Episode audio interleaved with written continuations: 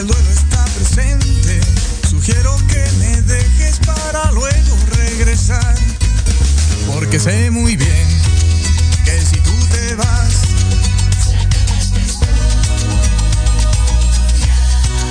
y mientras estás,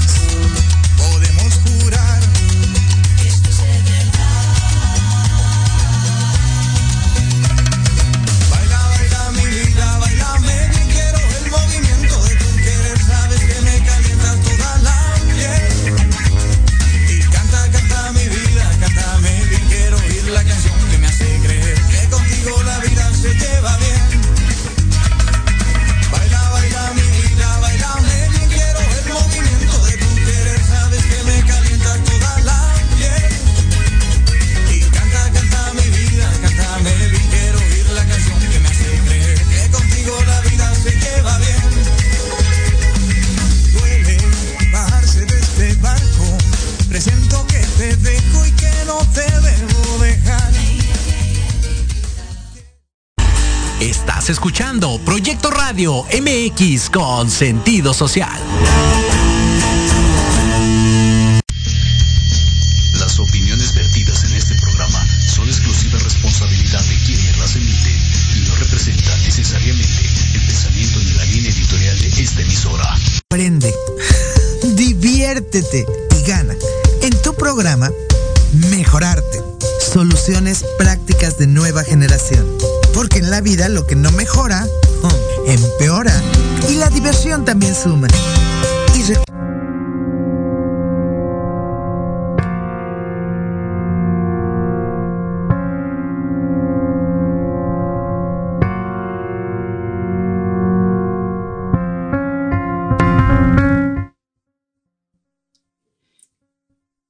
Queridos amigos, muy buenas tardes. Como todos los miércoles a las 7, eh, iniciamos eh, nuestro programa eh, Mejorarte en Proyecto Radio eh, con nuestra querida amiga Diana Marta Calleja, que, bueno, como siempre le mandamos un grandísimo saludo. Ya mero llega, creo que llega el, domingo de su gira por Colombia nos tiene que contar buenas noticias de qué ha pasado en ese viaje, porque creo que le ha ido muy, muy, muy, bien. Eh, estamos esperando que se conecte el arquitecto Alejandro Velasco.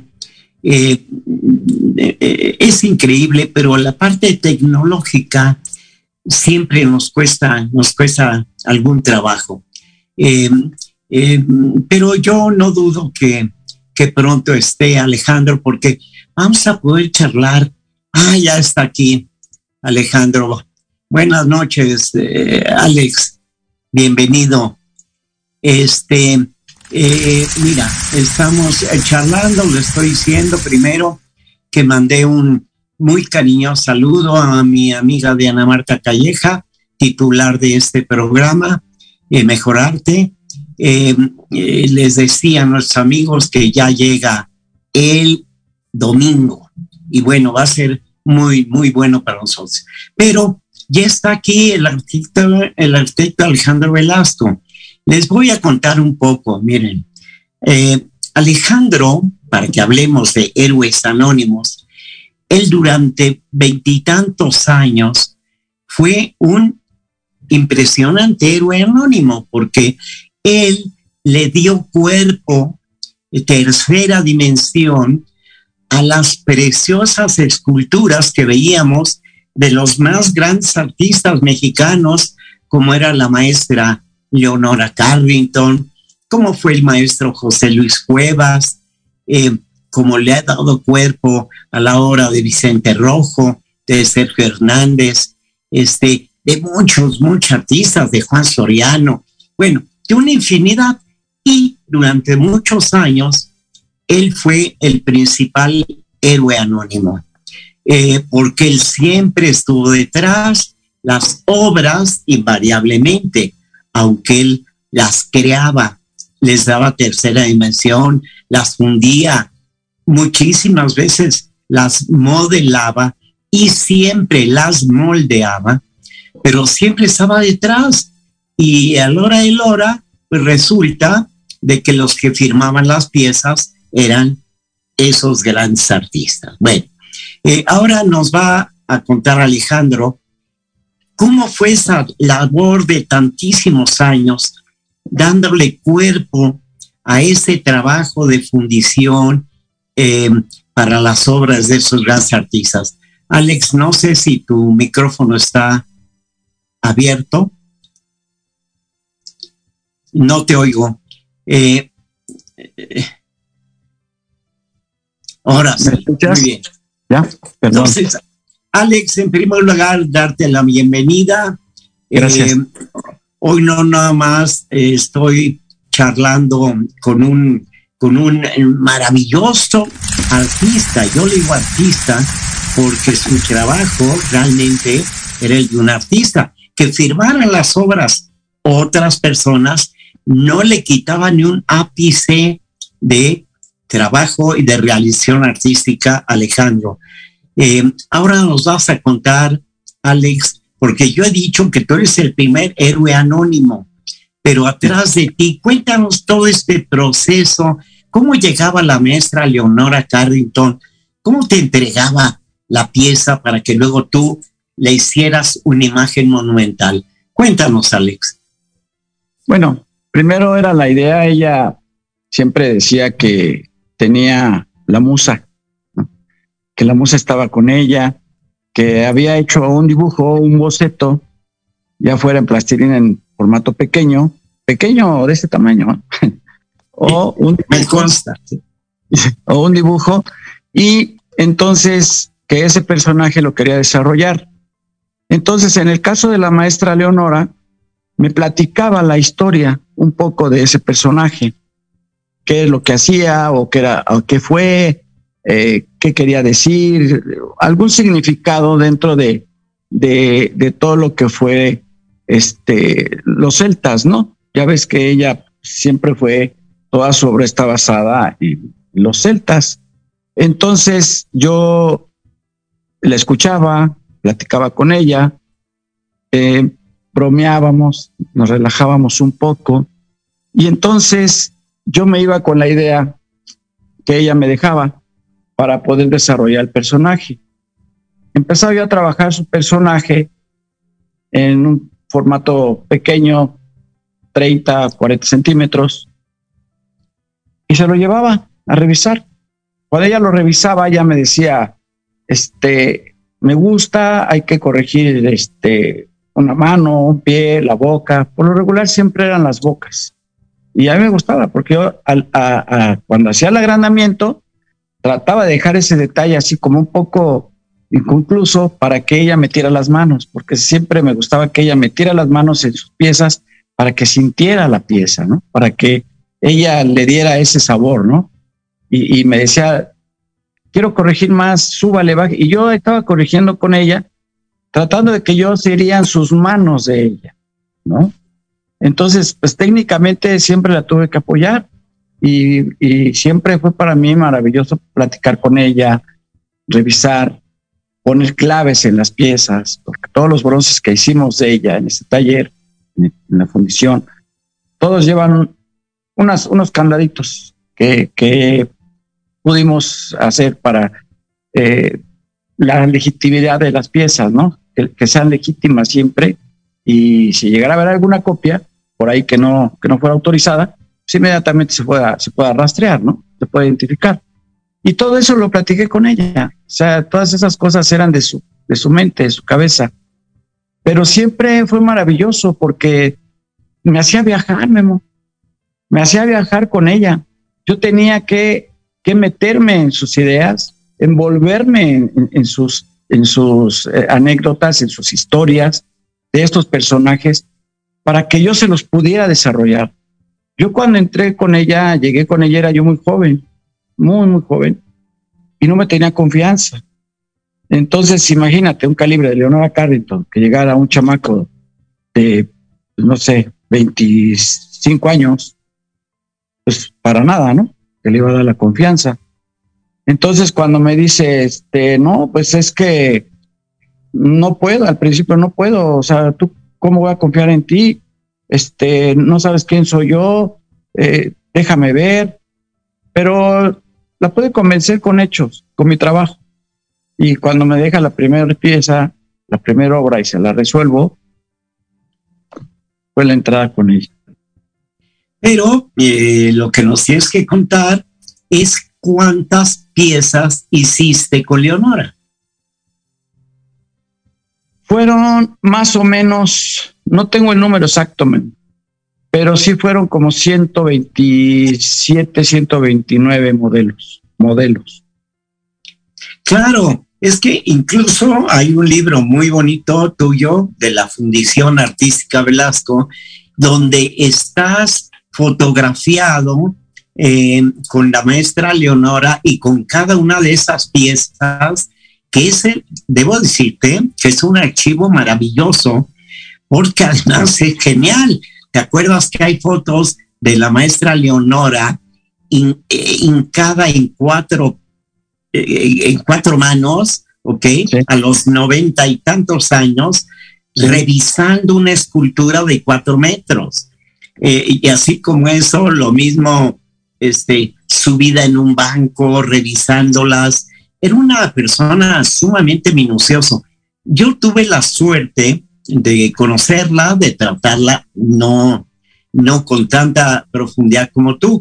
Tú realmente no es que la conocieras, es que conviviste en todos sentidos con ella y creo que, que mm, eh, a ti te dejó una buena escuela y luego ya veremos que dejó también bastante huella en ti. Este, ah, mira, ese es de, ahí está, ahí está la maestra Leonora.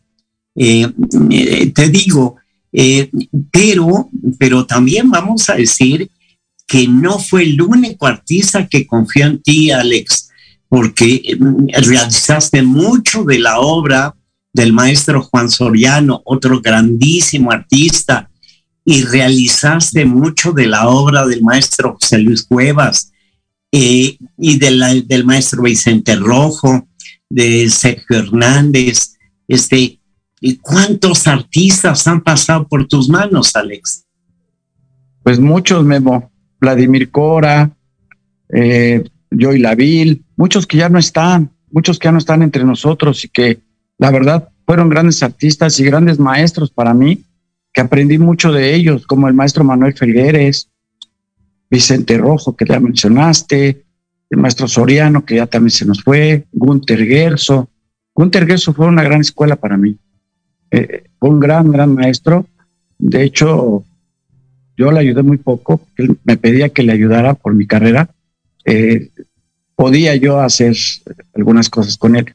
Fue muy poco lo que le pude ayudar porque yo tenía mucha distracción con la fundición, pero me, gustó mucho, me gustó mucho el, poco tiempo que le ayudé, fue fantástico. Eh, trabajar con la maestra Inma Palacios, con los Castro Leñero, con Alberto, este, la verdad que, ha sido maravilloso trabajar con él, eh, con Francisco Castro Leñero, este, con el maestro este, Vladimir Cora, también ha sido maravilloso estar con él, con Raúl Navarro, con el maestro Pantaleón Ruiz de Oaxaca, con Guillermo Holguín, con Sergio Hernández, en su momento lo poco que hice con el maestro Toledo. Eh, pues, tuve la fortuna de trabajar también con él poco, pero algunas cosas. Y con todos los artistas que he podido trabajar, siempre es platicar, dialogar. Y aprendes, aprendes, aprendes mucho me viajaba, cambié mucho con el maestro Soriano, porque pues él viajaba mucho, entonces me platicaba de los países, ¿no? Me decía, tienes que ir a conocer este, China, tienes que ir a conocer Italia, tienes que ir a conocer Japón. O sea, llegaba maravillado, ¿no? De los países que él visitaba y me decía, tienes que ir y me decía, encontré esto, encontré el otro. Y eso le traía ideas para hacer algunas obras, ¿no? Y siempre llegaba de un viaje con ideas de hacer algo y con muchas ganas. Entonces, para mí era un placer ayudarle, porque pues yo siempre técnicamente lo apoyaba en todo lo que él, él me decía y vacilaba. Era muy vacilador, siempre fue una gran persona el maestro. Y como él, muchos, ¿no? Todos. Oye, mi Alex, Eh, pero déjame decirte que este programa se llama, se llama Héroes Anónimos. ¿Y qué pretendemos? Mira, pretendemos que la próxima vez que una persona ve una escultura de Leonora, realmente vea cuántos héroes anónimos como Alejandro Velasco hay detrás eh, para que se logre esto. Entonces, cuéntanos cuántos héroes anónimos, Alex, participan o intervienen en la fundición de una pieza desde, bueno, el modelado, el moldeado, eh, la cera perdida, eh, hasta llegar al bronce, incluso hasta llegar al movimiento de las piezas, porque te consta que una parte bien importante es que luego esas piezas lleguen a su destino y lleguen bien y, se exhiban y se vean. Y detrás de todo eso hay mucho trabajo, Alex. Cuéntanos un poquito. Pues sí, mira, realmente nosotros lo que hemos hecho es facilitarle al artista eh, todo un proyecto de fundición hasta llegar el momento que él diga, voy a inaugurar una exposición en Bellas Artes, por ejemplo, ¿no? Él nos trae sus bocetos. Esos bocetos nosotros los transformamos en tercera dimensión, ya sean dibujos o eh, en, plastilina, en, alguna, algún material que a él le guste, ¿no? Terracota, lo que ellos quieren. Nosotros los transportamos a una, a una maqueta de la cual nosotros podamos hacer los agrandamientos. Cuando nosotros ya nos dicen, hay que, hay que hacer escalas de, estas piezas a tres metros, por ejemplo, nosotros tratamos de hacer las esculturas a 30 centímetros para cerrar escalas por medida, para que salgan más exactas. Y nosotros trabajamos con ellos en el taller, agrandando la pieza, modelándola primero y luego agrandándola. Cuando la vamos agrandando, ellos tienen que estar en el momento que nosotros lo requiramos. ¿Para qué? Para que ellos vayan y modifiquen alguna situación que quieran ver en la pieza, corregir algo, las texturas, este, checar medidas, eh, que las anatomías estén correctas, que, todo el, agrandamiento esté perfecto en puntos, todas las escalas estén eh, en orden. Y después de ahí, cada modelo autorizado, nosotros ya lo pasamos al área de moldeado. En el molde, hacemos los moldes ya sea en yeso o ya sea en silicón, y después de ahí hacemos las ceras sobre de esos moldes. Las ceras se hacen huecas y es exactamente como va a ser una escultura. Se retoca, cuando son muy grandes se hacen en partes y se hace como rompecabezas. Se meten a quemar las partes y después se van armando. Se estructuran y se arman. Cuando ya se armaron, se les da el acabado, el terminado, cincelado, perdemos las soldaduras para que queden perfectas, que se vean de una sola pieza y respetamos las texturas que los artistas quieren dentro de ellas. De ahí pasan al área de pátina. En la pátina, bueno, para que hayan pasado al área de pátina, perdón, estuvieron en el molde, después las ceras, después el quemado de la cera, después la limpieza y la fundición, el vaciado. Después del vaciado de fundición, retiro de toda la, arena y de todos los, hornos para descubrir los bronces. Los bronces se pasan al área determinado y cincelado y soldadura. En esa área se termina la pieza, se afina, se, une, se ensambla, se termina, se lija, se esmerila, este, se lima, se, se hacen las texturas a mano con aparatos y herramientas que solamente los mismos maestros hacen, son herramientas que no se venden ellos mismos las hacen. Entonces todos ellos, como dicen Memo, son héroes anónimos, porque cada uno va generando sus herramientas para hacer las texturas y para hacer todas las uniones de las esculturas. Cuando ya está armada la pieza en bronce, en bruto, se pasa al área de pátina. En la pátina se le da la pátina que es el color o una oxidación prematura a los bronces. Y ahí a las esculturas se les aplica, si es verde es cobre, nitrato de cobre, si es café, nitrato de fierro, si es gris, nitrato de plata. Entonces, con esos tres tonos y temperatura que se le da a la escultura, hacemos, no sé, más de 150 tonos de los colores. En claros, oscuros, medios oscuros, entre claros y oscuros, todo se va diversificando y es como nosotros generamos los colores para la obra según el artista nos lo diga. Hay veces que nosotros sugerimos un poco cuando la escultura pues merece una pátina muy elegante, ¿no? Entonces es cuando nosotros un poco opinamos a reserva de lo que el artista diga, siempre respetando la edición del artista. Y de ahí ya salen las exposiciones. Pero, pero todo esto, ¿cuántas gentes están contigo en la fundición? O sea, esto a mí se me hace un trabajo súper especializado, súper profesional. ¿Y, ¿Y cuánta gente, cuántos héroes anónimos te ayudan, Alex? Mira, el que me ayuda a mí para empezar a, hacer el agrandamiento. Ahí ya tenemos que somos un equipo. Después el equipo que es para realizar el molde. Después, para realizar eh, la quema de la cera. Después, los que funden y hacen el vaciado en bronce dentro de esos moldes. Y la limpieza, ellos mismos hacen la limpieza, la pasan al área determinado de sol, para soldar, soldadura, y después al rectificado, que es un cincelador, que es un detallador. Y de ahí pasa a la pátina. Hasta ahí son siete, siete, siete áreas. Este, ya dije, son siete manos, pero cada, cada grupo por lo menos es de dos a tres gentes. Entonces imagínate, siete por tres, 21, 21 personas, ya pasó una, una escultura, por 21 personas. Y después el traslado. Si la pieza requiere grúa, tenemos las grúas, hacemos la maniobra, hacemos la carga, envolvemos las esculturas, las embalamos y después se va haciendo el acopio para juntarlas todas y llevarlas a una exposición. Pero en el taller, siete.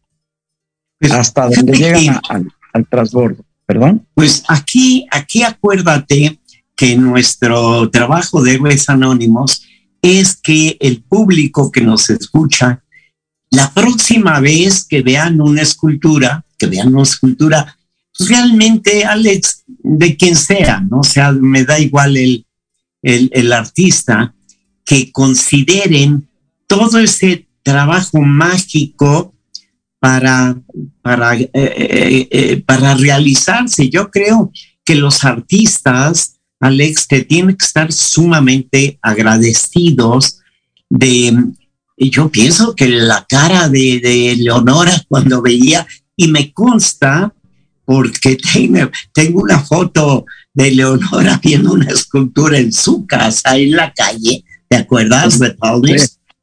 Eh, sí. La cara de Leonora de impresión, o sea, y esa misma cara, tú la tienes que haber notado muchas veces sí. y con muchos artistas, o sea, porque de repente cuando nos consta, porque Leonora, ¿te acuerdas que entregaba las piezas en, en, en parafina o en, o en, en, en barro, de, en plastilina, muchísimas veces, pequeñita.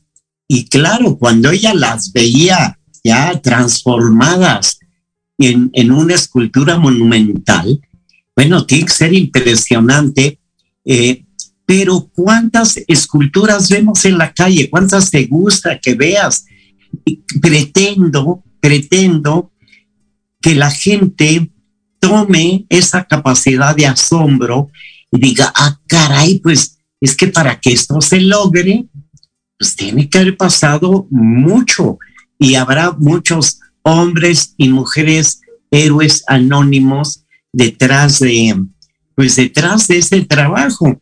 Y eso es lo que nosotros pretendemos, Alex, ponerle rostro, un rostro que hasta este momento es invisible, pero ponerle el rostro de alguna forma a todas estas eh, personas que hacen posible las cosas. Por ejemplo, tuvimos un programa sobre la industria de la construcción y lo que decimos a, a nuestros oyentes es, oye, la próxima vez que te pares frente al Palacio de Bellas Artes, piensa cuántos hombres y mujeres anónimos se dejaron, muchos incluso la vida, para que tú ahora puedas contemplar esa maravilla. Y ya no te hablo de las pirámides de Chichen Itza, etcétera, Teotihuacán. No, este, entonces es bien importante. Pero, mira, en, un ratito, Alex, nos vamos a ir a un corte.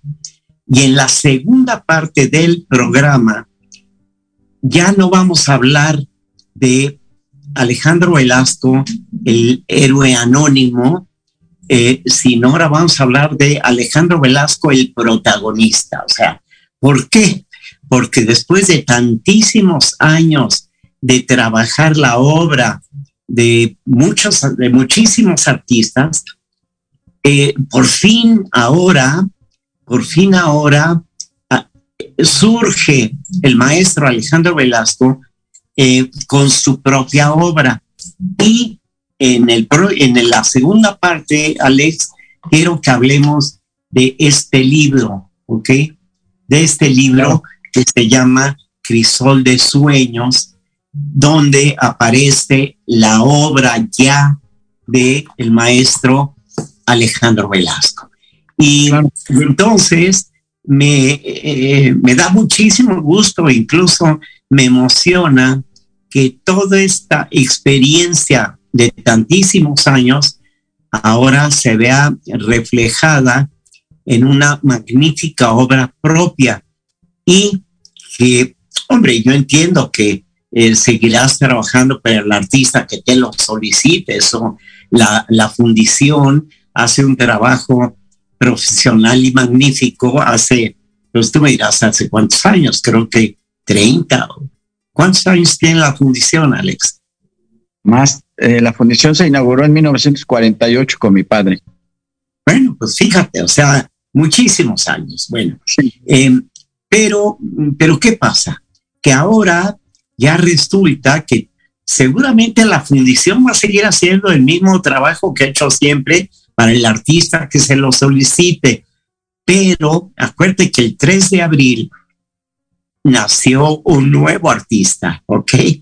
Que es el maestro Alejandro Velasco. Vamos a tener oportunidad ahora en la, en la segunda parte de nuestro programa de, de ya poder eh, enfocarnos a tu trabajo profesional, eh, porque es bien importante. Incluso le vamos a pedir a Lupita ahí en nuestra cabina que, que ponga todas las formas en que el público pudiera contactar contigo, no sé si en Instagram, Facebook, eh, en una web, este, eh, que Lupita nos ayude eh, para poder poner datos de contacto tuyos e incluso Lupita tiene mi correo electrónico gmail.com para que cualquier persona del público que pudiera estar interesada en adquirir el libro del crisol de sueños, pues nosotros seremos muy felices de,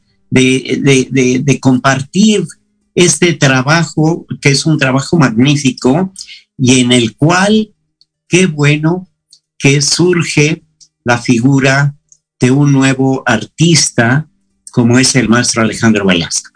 Alex, nos vamos a ir a un corte, eh, no muy largo, aguántanos tantito, ahorita regresamos en, poco tiempo, estamos a un minuto y, vamos a tener oportunidad de seguir charlando. Hasta este momento ya nos contaste todo lo que has hecho para los demás. Ahora va a llegar el momento de que nos cuentes todo, cómo te decides, cómo empiezas a trabajar tus piezas, piezas fantásticas. Es una pena que Ah, no podamos ojear el libro, es muy, es muy difícil. Este, pero sí las personas que estén interesadas nos pueden contactar. ¿De acuerdo, Alex? Claro, aquí estoy. Venga. Pues entonces, mira, vámonos a, vámonos a un corte rápidamente y regresamos para seguir charlando, ¿ok? Ok, aquí estoy.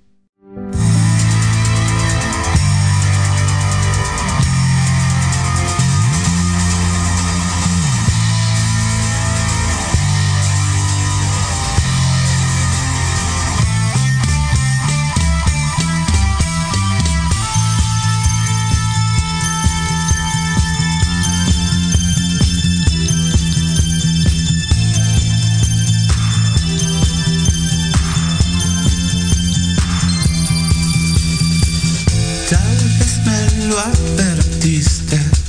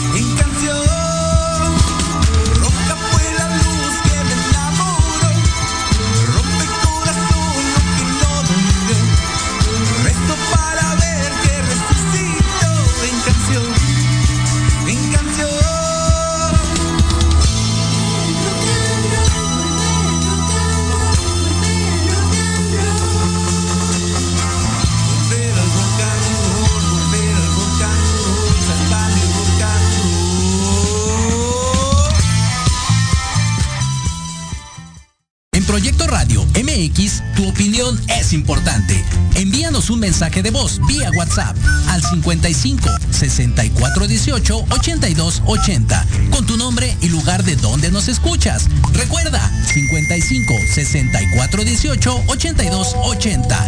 Ahora te toca hablar a ti.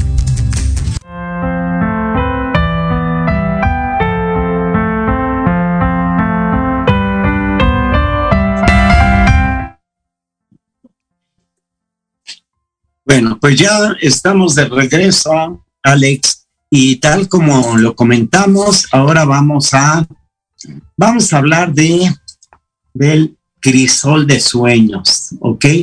Y de este precioso libro con la obra del maestro Alejandro Velasco. Mira, eh, eh, me decía Lupita, me decía Lupita que eh, podíamos eh, eh, que nos mandaras por WhatsApp tus datos, pero eh, cuéntanos, ¿estás en Instagram, Alex? Sí, ¿Cómo estás? ¿Cómo, cómo te encontramos en, en Instagram? eh, ahorita te lo mando, mi amor. Ahorita me lo van a enviar. Ok, ok, bueno. Este, mira, que nos den, ¿cómo te podemos localizar? Ok. Eh, mira, ya Lupita nos está haciendo el favor de poner mi correo. Eh, Yo puedo hacer un buen enlace, o sea que no te preocupes, porque en un momento dado yo siempre me ofrezco para Gracias. hacer enlace con nuestros invitados.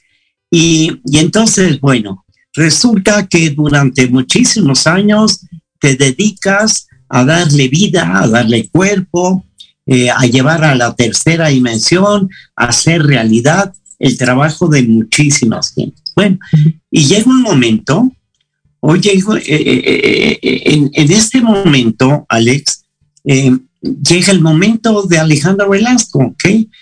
Y, y resulta que empieza a surgir una cantidad de talento impresionante, ¿ok? Y yo entiendo, lógicamente, que, que te haya influenciado Leonora y que te haya influenciado Manolo Felgués y que te haya influenciado Juan Soriano, es lógico, que es normal. O sea, eh, fueron, eh, te puedo decir que más, no fueron clientes tuyos, eran tus amigos, ¿ok? Entonces, eh, es lógico que, que ya hayas tenido influencias, sería absurdo que no fuera así, bueno, pero resulta que yo tengo en mi mano el libro de Cristóbal de Sueños y me empiezo a impresionar y me empiezo a, ver pues que, que realmente siempre hubo un gran artista detrás. O sea, que no nada más tuvo el héroe anónimo, sino que ese héroe anónimo ahora ha sacado su talento para compartirlo con todos nosotros, ¿ok? Y, y yo personalmente te felicito porque además tú sabes el enorme cariño que yo te tengo desde hace muchísimos años. Somos muy grandes y queridos amigos, pero acuérdate que una cosa es la persona y otra el personaje. Yo he querido muchísimo al arquitecto Alejandro Velasco, pero ahora me ha sorprendido muy gratamente y te auguro un gran éxito a ti, escultor Alejandro Velasco, ¿ok? Gracias. Este, incluso les voy a, voy a hacer una confidencia con el público si tú me lo permites. sí, está bien. Porque, no, porque me atreví, fíjate, me atreví incluso a bautizarte en esta nueva época de tu vida. Okay. ¿Por, qué me, ¿Por qué me atreví?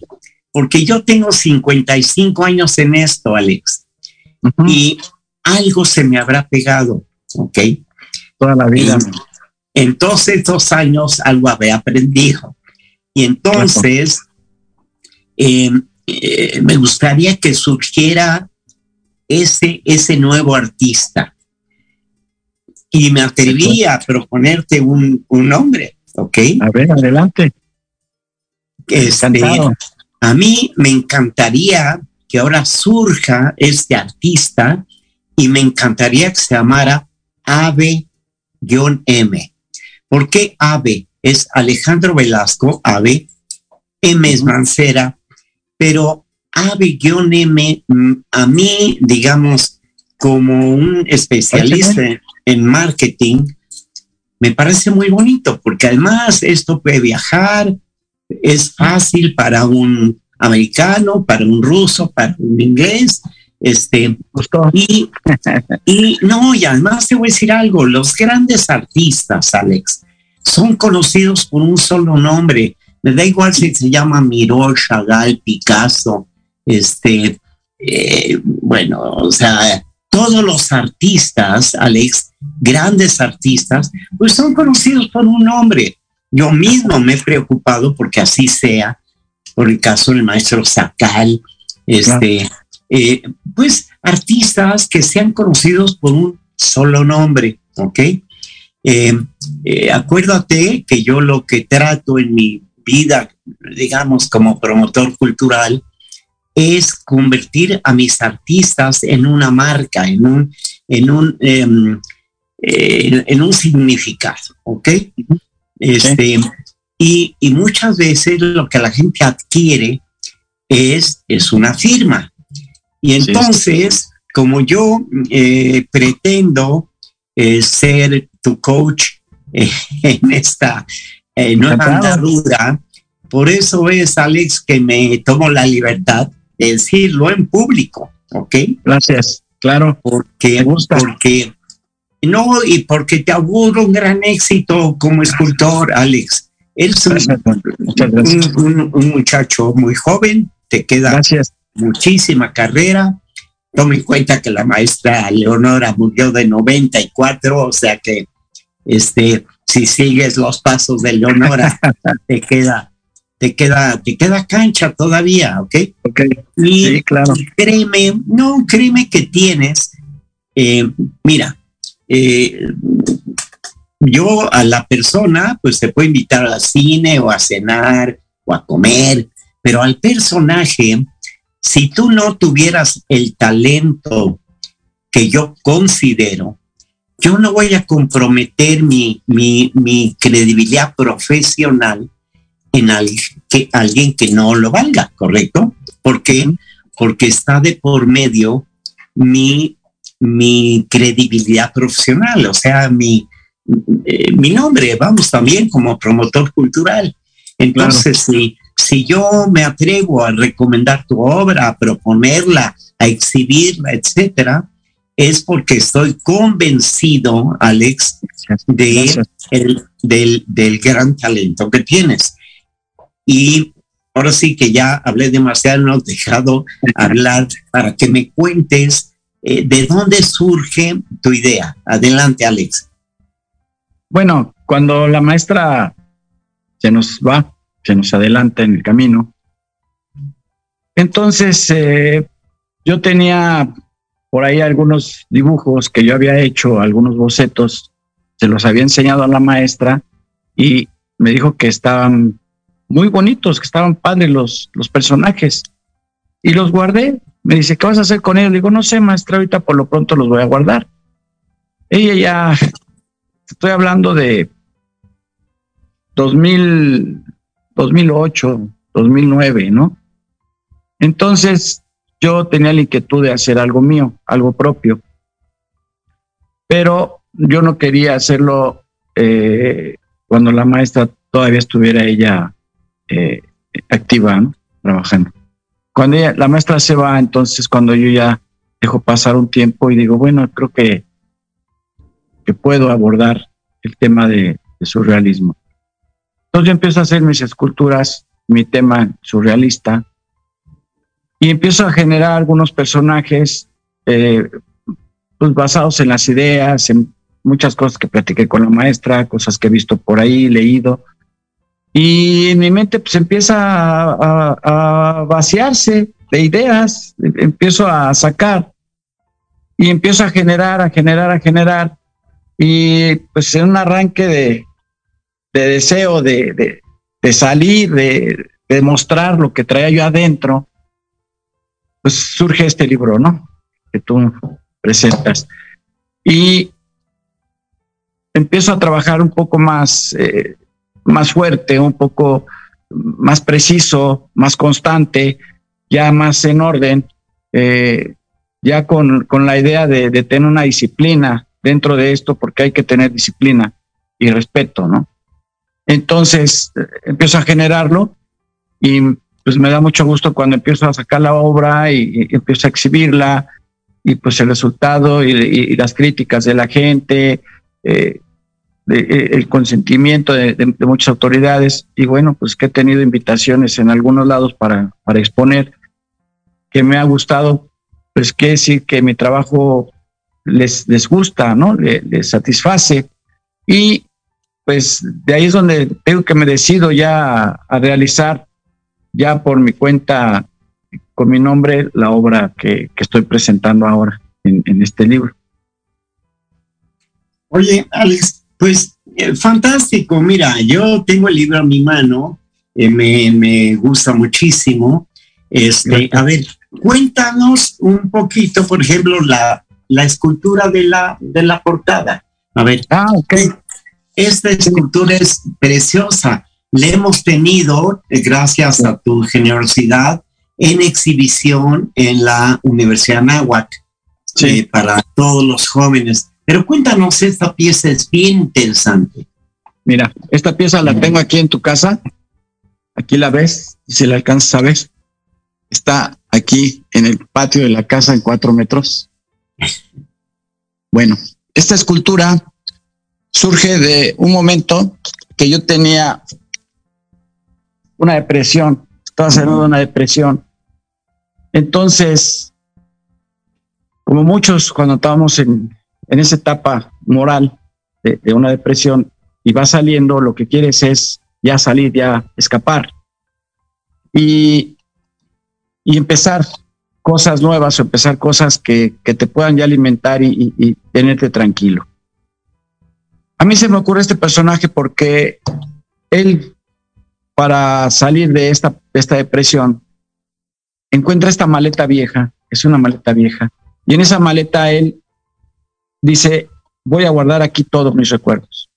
Entonces en esa maleta él guarda ahí todos sus recuerdos que son amores, desamores, triunfos, derrotas, victorias, buen trabajo, mal trabajo, vivencias, todo, todo, todo, todo, todo lo que ese personaje vivió hasta ese momento de su vida, lo mete a esta maleta para quedar libre, incluso en último momento se desnuda y la misma ropa que él porta en ese momento la guarda ahí, porque él va a volar, él va, está analizando a dónde va a volar, analizando el viaje, se llama, está analizando hacia dónde va a dirigirse, libre de todo, desnudo, desnudo de por fuera y desnudo por dentro. O sea, es una metáfora, ¿no? La desnudez que tiene por fuera, porque es por dentro realmente donde él se desnuda para viajar y para encontrar una nueva vida.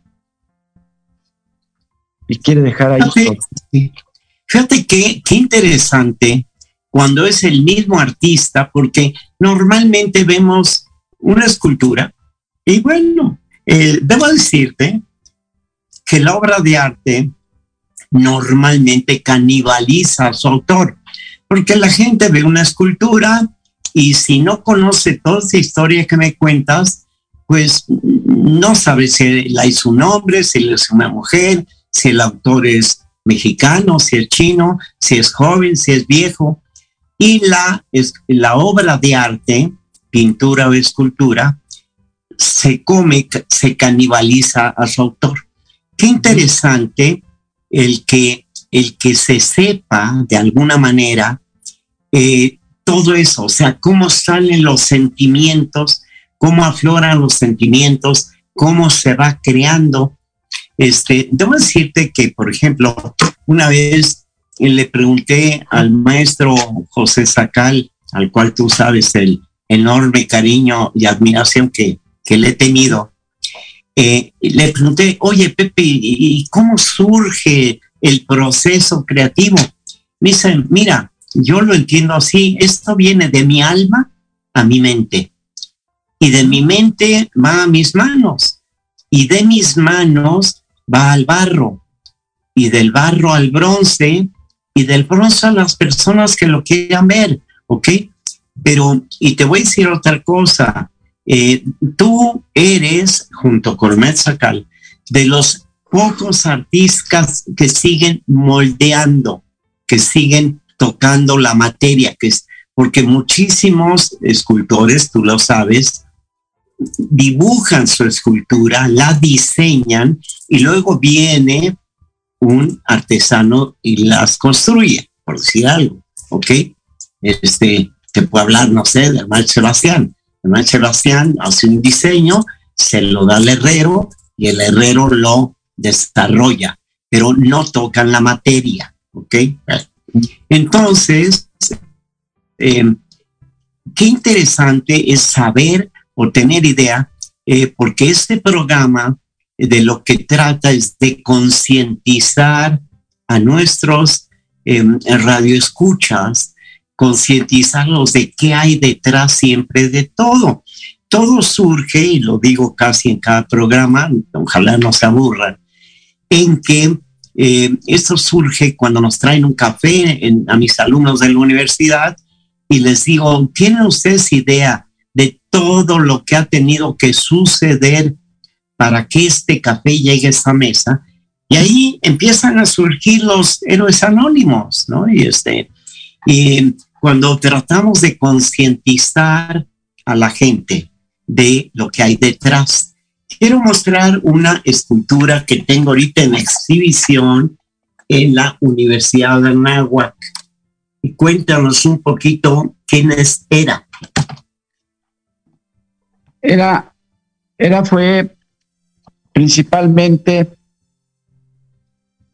eh, la, la, diosa que ella enseñaba a todas las esposas de los reyes, era la esposa de Zeus quien ella le enseñaba a todas las, las esposas de los reyes cómo llevar sus hogares, cómo hacer una familia. cómo comportarse dentro de sus hogares. Ella les enseñaba y les educaba para que las familias estuvieran tranquilas y todos los dioses pudieran gobernar con paz y con tranquilidad, sin tener la preocupación de que algo estuviera mal en su hogar. Entonces ella se encargaba de mantener eso ahí. Y aquí está cuando la estamos haciendo, en el formato que la tienes allá en la universidad. Espérame, ¿por qué? Y entonces, eh, de ahí sale la idea de hacer era con este, con este personaje. Pues es que fíjate, lo importante, Alex, es que estoy hojeando el libro y resulta que cada uno de los personajes es digno de, un comentario tuyo. O sea, eso sería, este, eh, y, y, me, y me está llegando una idea, y es que podemos poner un añadido al libro, Alex, Ajá. un poco con estas historias, porque esto va a ser que, que, que las personas que lo vean lo aprecien. Y acuérdate que este programa, su encanto es la apreciación, la apreciación eh, y, y, el reconocimiento. Te lo dejo de tarea.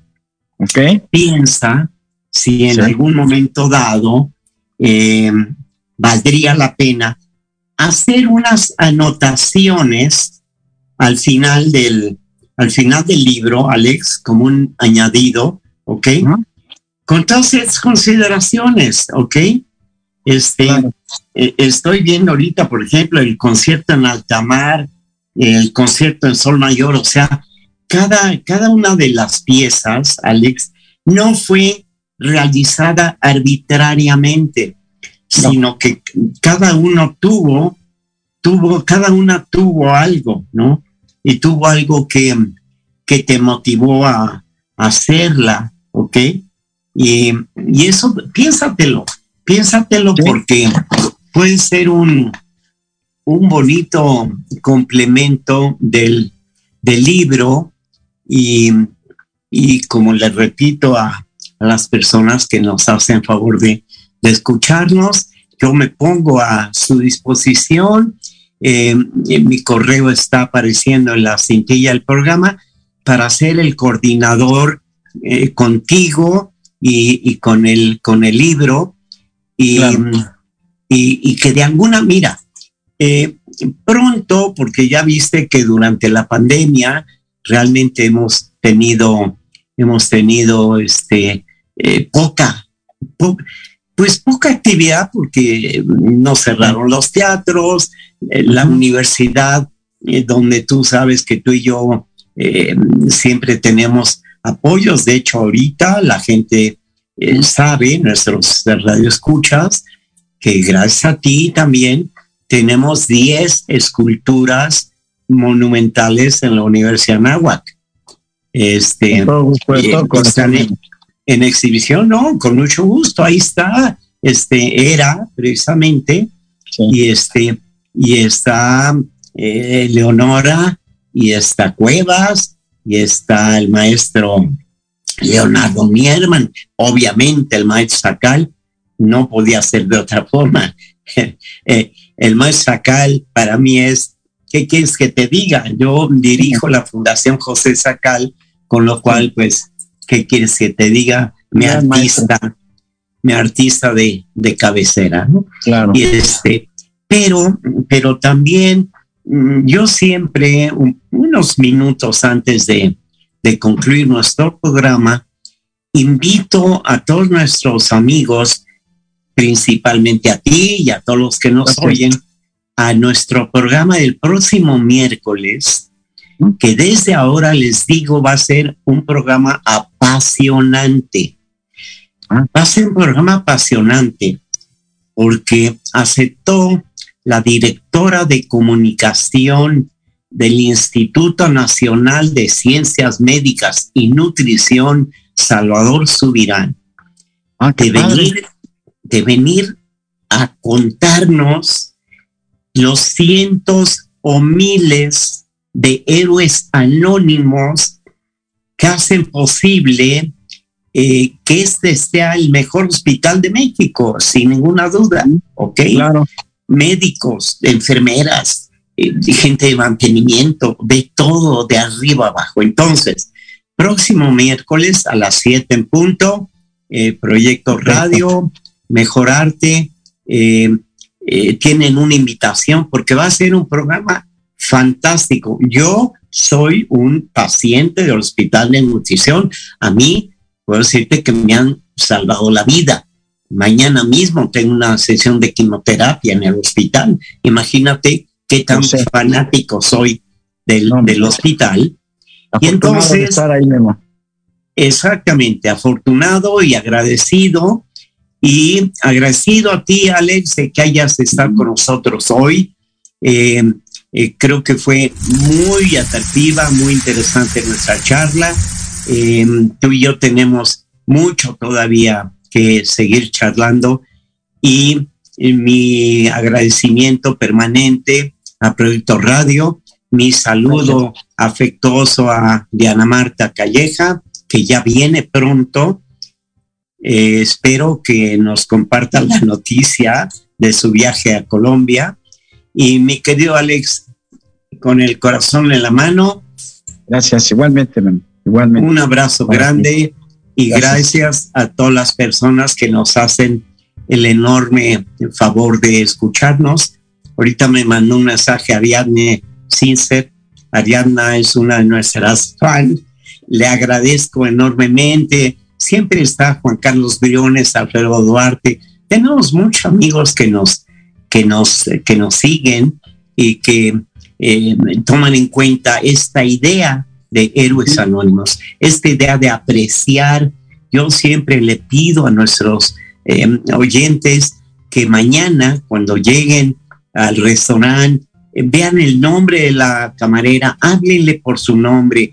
Eh, eh, no, hay, no hay música más bella que tu nombre. Entonces, que de alguna manera empiecen a, a reconocer, a valorar a todas aquellas personas que nos hacen posible la vida Claro. y ya no me da tiempo. Tenía yo un minuto eh, para anunciar el siguiente programa, pero ya no me da tiempo, lo anunciaré la próxima vez. Entonces, muchas gracias a todos. Gracias, Gracias, Alex, por tu Gracias. presencia.